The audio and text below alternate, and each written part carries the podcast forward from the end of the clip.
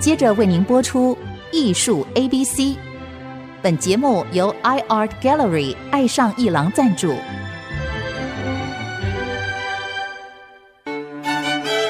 Appreciation, buying and collection。艺术 A B C，艺术入门的三部曲，艺术收藏的必修课，让您成为品味出众的艺术鉴赏达人。您的家成为风格独具的私人美术馆，实时与艺术之美对话。艺术 A B C，陆杰明主持。这里是爱思之音主客广播 FM 九七点五，你所收听的节目是艺术 A B C，我是陆杰明。先祝福大家新年快乐啊！那么还是要跟着上一集一样呢，在这里要提到。天才达利展在台北已经展了一阵子了，那么持续会展到四月十三号，所以大家喜欢艺术的朋友，可以在过年期间呢，可以到中正纪念堂去看一下达利展。那么上一个单元我们有请到胡崇敬老师来节目，我们再一次欢迎崇敬老师来节目。主持人好，各位听众大家好，祝大家新年快乐，我是胡崇敬。太好了，因为崇敬老师上一个单元讲那个但丁讲的很很精彩，所以这一次的这个展览除了五大亮点之外啊，还有许许多多的其他你想不到的一些画作，嗯哼，而且他的油画来了好几张，嗯，对不对？对，他的这个一百幅但丁神曲的这个水彩木刻版画，加上这些真迹，还有包括他比较早期的作品，嗯哼。一开始这个展区的的一开始，对吧？那么这些都来造成了一个很难得呃看到的这个状态。所以重庆老师，你上个单元没有讲完的啊，提到了这个迪士尼跟达利认识的这一段，然后有一段这个动画片，也是在台湾首映。是，你要不要再为我们详细说明一下？这个。动画的名字叫做《Destino》，那其实它的那个呃音乐非常好听啊，它的音乐其实事实上也是找一个西班牙语的一个音乐家做的哈。那其实那个故事在讲什么？其实爱情对达利实在太重要了，所以其实你会发现，它其实有很多很多的主题，其实都跟爱情围绕。其实这也是每一个人。其实人终其一生渴望的，这就像柏拉图讲柏拉图式的爱情讲过嘛。男人生下来，女人生下来，其实你都在找人生的另外一半。那个人其实跟你合在一起，才变成是一个完整的自我。那其实那个故事其实里面很有趣，就是说，嗯，你会看到达利所有的语言符号都在里面哈。那当然，故事就讲，其实这样在现世有一个女生，她。其实爱上了一个时间之神，嗯，那其实时间之神其实他也就好像是他已经逝去的伴侣之的样子，他可能在梦中梦过他，所以他骗子一开始就是这个女生其实极度的哀伤，是，那其实后来其实好像你就会发现他那个剧情忽然到了中间，他忽然幻化，他忽然变身。然后呢，其实她就变成了是一个跳舞的女郎。嗯，然后这个芭蕾女郎其实后来就在梦境中间，真的跟这个时间之神相遇。时间之神好像是一个阿波罗式的一个神像，忽然也就活过来。他从时间的时钟中活过来，就开始在那个中间跟他共舞。那当然，最后两个人是分开。那里面其实有几个很有趣的语言，大家其实可以读到哈。第一个。达利其实事实上他是在哪里红？他是从美国红回欧洲的。我在很多长长一段时间，在一战、二战的时候，他其实上是在美国待的，所以他自己里面放了很多那种美国流行符号的语言啊。其实包括那个打棒球的人，包括电话，好，里面其实有很多骑脚踏车的人。那里面其实还有软钟。其实达利的软钟在代表什么事情呢？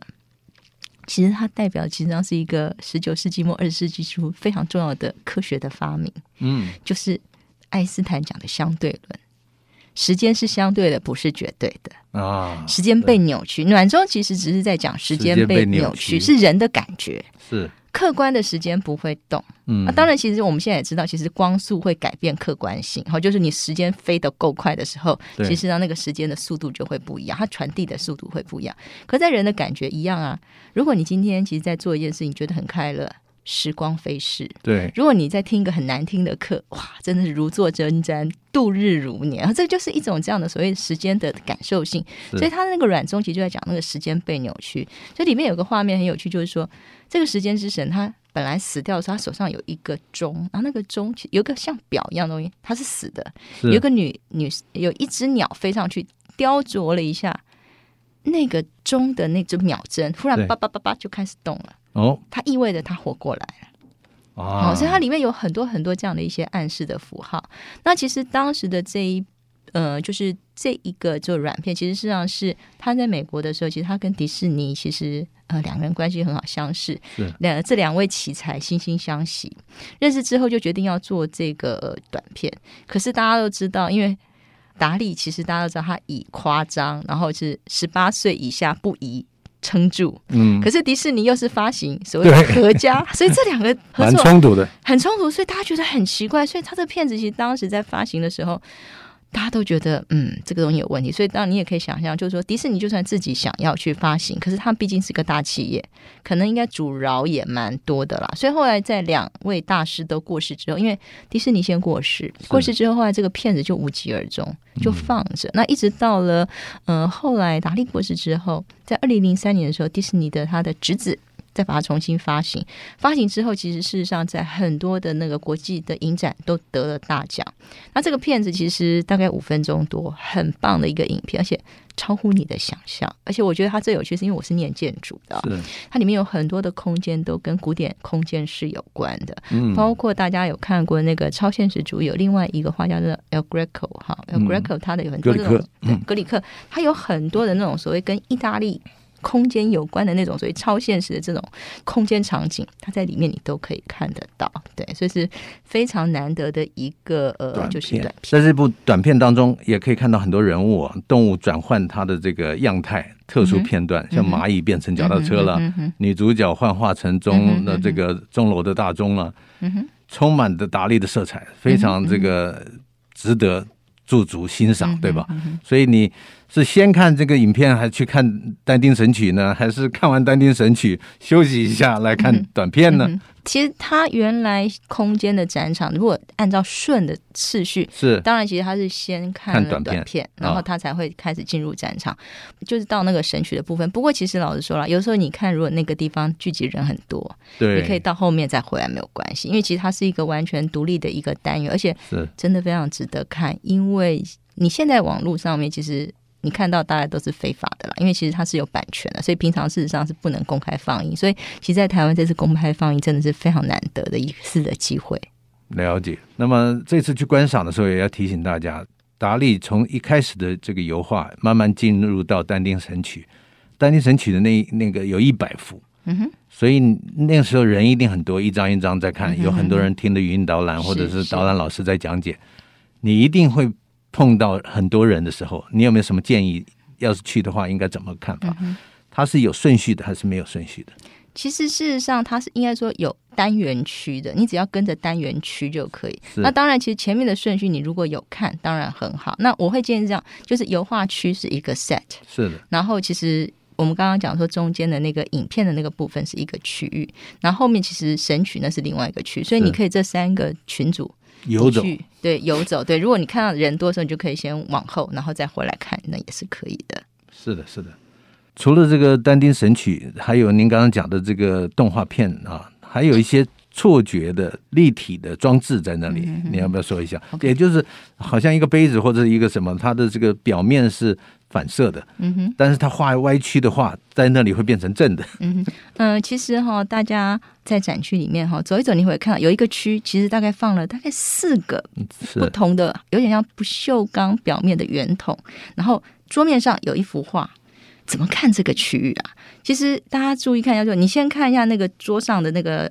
画你会觉得啊，那个画其实摊开很漂亮，可是你好像看不出它到底在画什么东西。对可是当你对，可是当你把你的视觉放到那个圆筒上面，你忽然发现你看到了原来达利想要你看到那个影像。我举个例哈，其实里面有一幅其实就是一个骷髅头，嗯，那那个骷髅头其实事实上在就是桌面上它是一个变形的，可是到了那个所谓圆筒上面，它就变成是一个完全一个秃髅头的形象。是，重点来了，怎么画？嗯，达利的脑袋到底在想什么？他脑袋结构很奇怪，因为其实我们画家其实要画那样的画，你要想想看，在那个年代是没有电脑，现在其实有电脑，所以你用电脑去变形再去画这个东西是容易，电脑帮你做这件事情。是是是。所以他当时他到底要怎么去画这件事情？另外就是他怎么去构思这件事情？好，所以其实为什么大家说达利是天才？他说他跟疯子最不一样的地方，就是他没有疯，因为他脑袋结构实在是太奇怪了。他跟疯子唯一不一样就是他自己没有疯。嗯哼哼哼哼，哎呀，有趣。好，那么我们先休息一下，待会儿再回到艺术 A B C。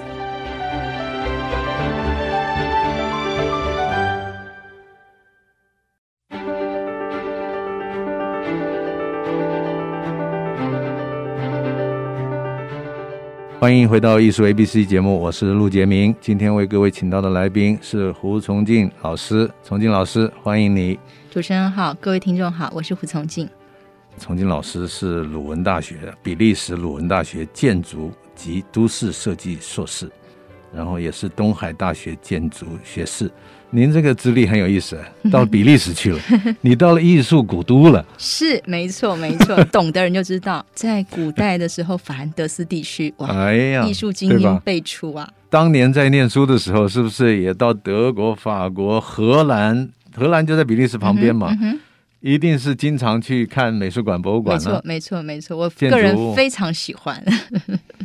荷兰是是梵谷美术馆，Rijksmuseum 是是是，没错没错，都走过。哎呀，可以想象您那个时候的那种生活，是是是，充满了这个欧洲古典、嗯，巴洛克啊时期的作品。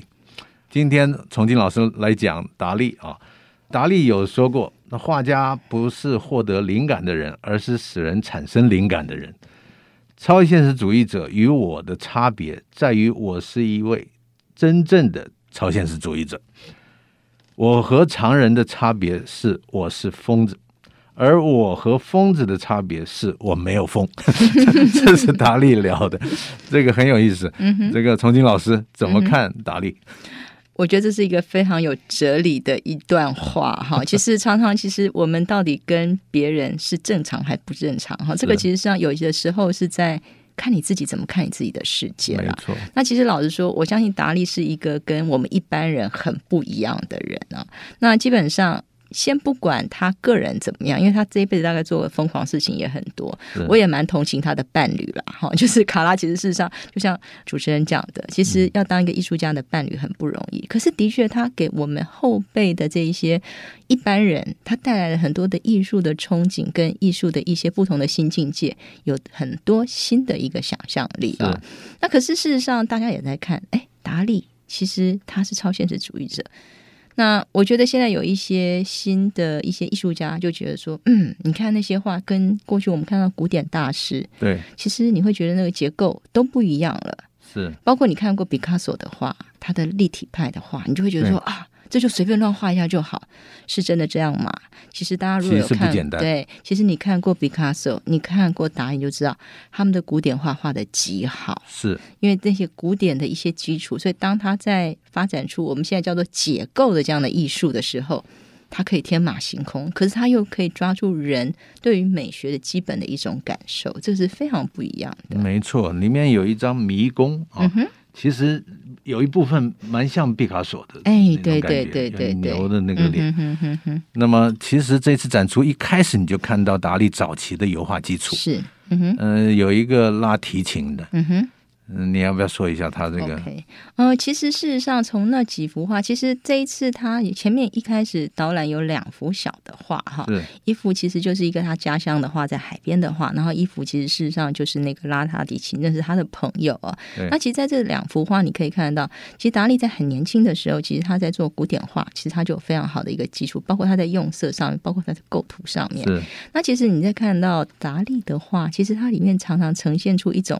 很荒凉的感觉是好，其实你看到它里面常常会有丝柏树，非常尖的铅笔柏，可是那个地景有一种沙漠的干燥感。嗯、为什么？对对，因为它是住在我们知道的伊比利半岛，它是住在卡特罗尼亚地区。啊、那你如果去看看他的家乡，或是看过西班牙的一些一般的地景，其实它是一个属于比较干燥的大陆性半岛气候的感觉。所以其实那种干燥荒凉的那种枯黄感。在他的画作中间，无时无刻你都可以看到丝柏树，你也会常常看到啊。嗯、所以其实这就看到，就是我们这次看到他这次的的油画里面，其实有几幅其实上是舞台设计的哈。一个就是刚刚讲到的迷宫的那一幅画，对。另外还有一幅就是疯子 Tristan 哈，那疯子 Tristan 基本上在里面你可以看到达利对于他自己一生对于艺术的喜爱，对于音乐的喜好，还有还一样他的爱情故事，他怎么样去诠释这一件事情？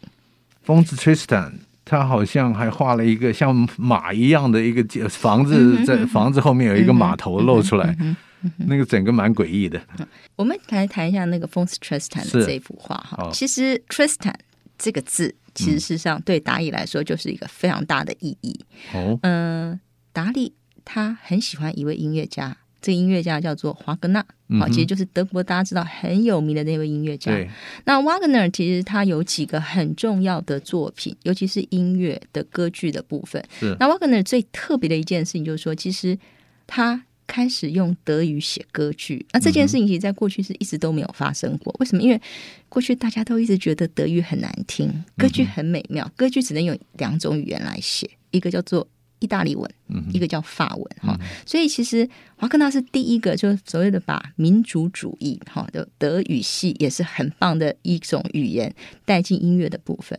那华格纳自己其实有一个很有名的的歌剧，就叫做《Tristan and Isolde》哈。那《Tristan and Isolde》这一个歌剧也是达利跟卡拉很喜欢的一个歌剧，而且达利听说他在过世的最后一个晚上，他也是听这个音乐剧，然后他过世了。哇他为什么特别偏爱 Tristan and Isolde 的啊？这件事情其实上就要回到一个所谓的爱情的原型。是 Tristan and Isolde 的这个故事，基本上它来自于一个应该说是从塞尔特文化开始有的一个老的一个古的传说。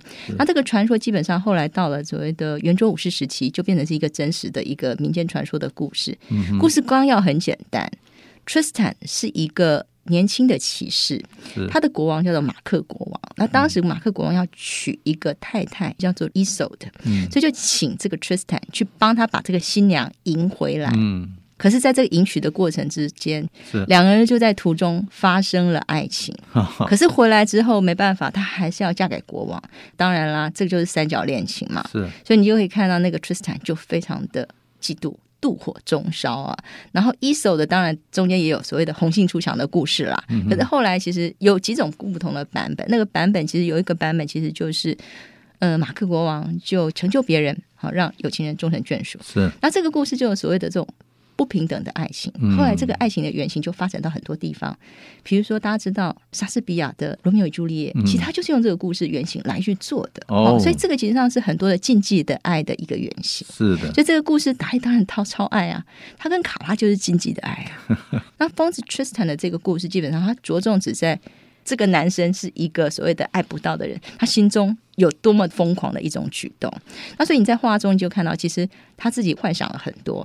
他幻想他跟这个女生应该可以，其实远走他乡，嗯，骑着白马，然后在那个阶梯上走到天涯海角去。是好，那里面你们可以看到那个背景后面当然有，其实有两个人，就是一个男的，一个女的，调性非常的阴暗。好，这个其实上是当时的瑞士有一个所谓的表现主义的画家的画，叫《死之岛》。好，他其实把它里面的故事。那个画作拿出来，很多的符号语言表示在这个里面，包括其实你会看到他用一个岩石，那个岩石也在死之岛里面，你可以看到那个岩石的样子。嗯，后面的树其实他用丝柏树的样子，那丝柏树其实就是我们刚刚讲在西班牙你最常看到那种所谓的干燥的所谓地中海气候会看到的一些树。没错，后面还有梵谷也画过丝柏树，很多很多。对，对，对，后面你有看到两坨云，是那两坨云，其实事实上人家说它其实上是从。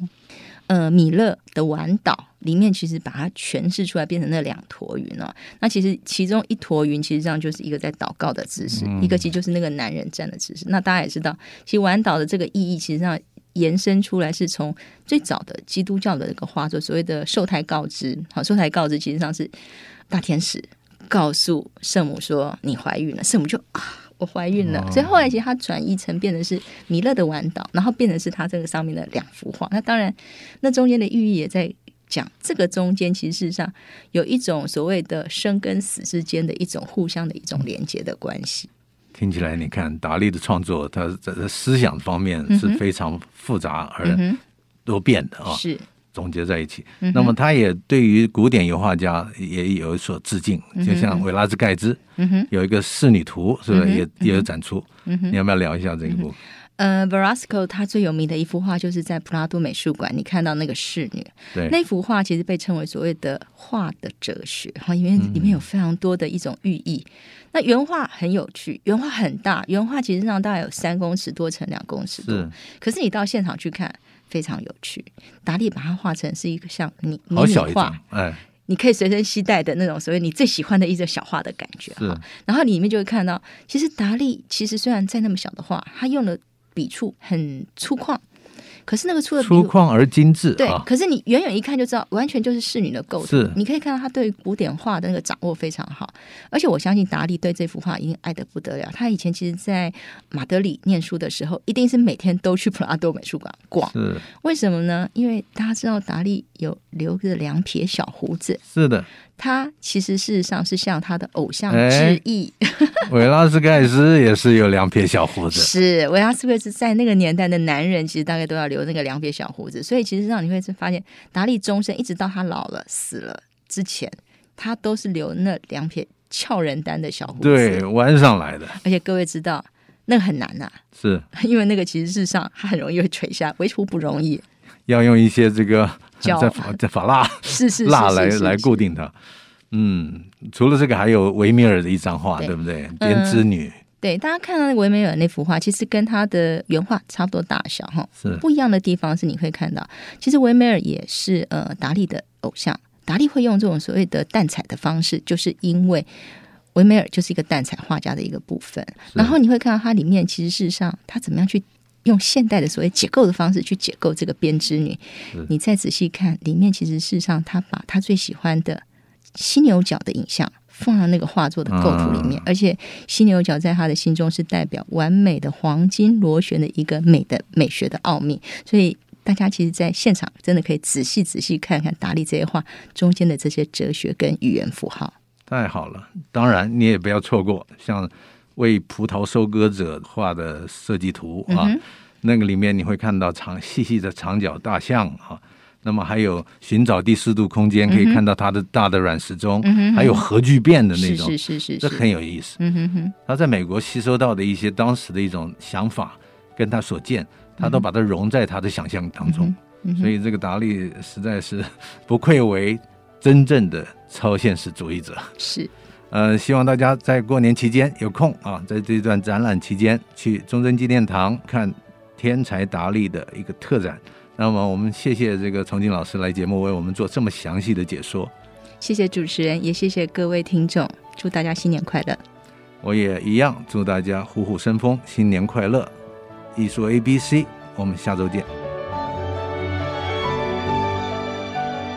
以上节目。